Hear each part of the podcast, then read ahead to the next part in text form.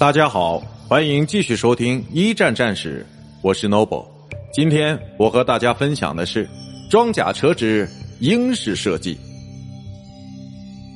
自从英国皇家海军的指挥官 C.R. 萨姆森在敦刻尔克附近征召了一些民用车去搭救落难的飞行员，并向上级汇报了敌方陆军和飞艇的动态之后，英国就开始引领装甲车的发展潮流。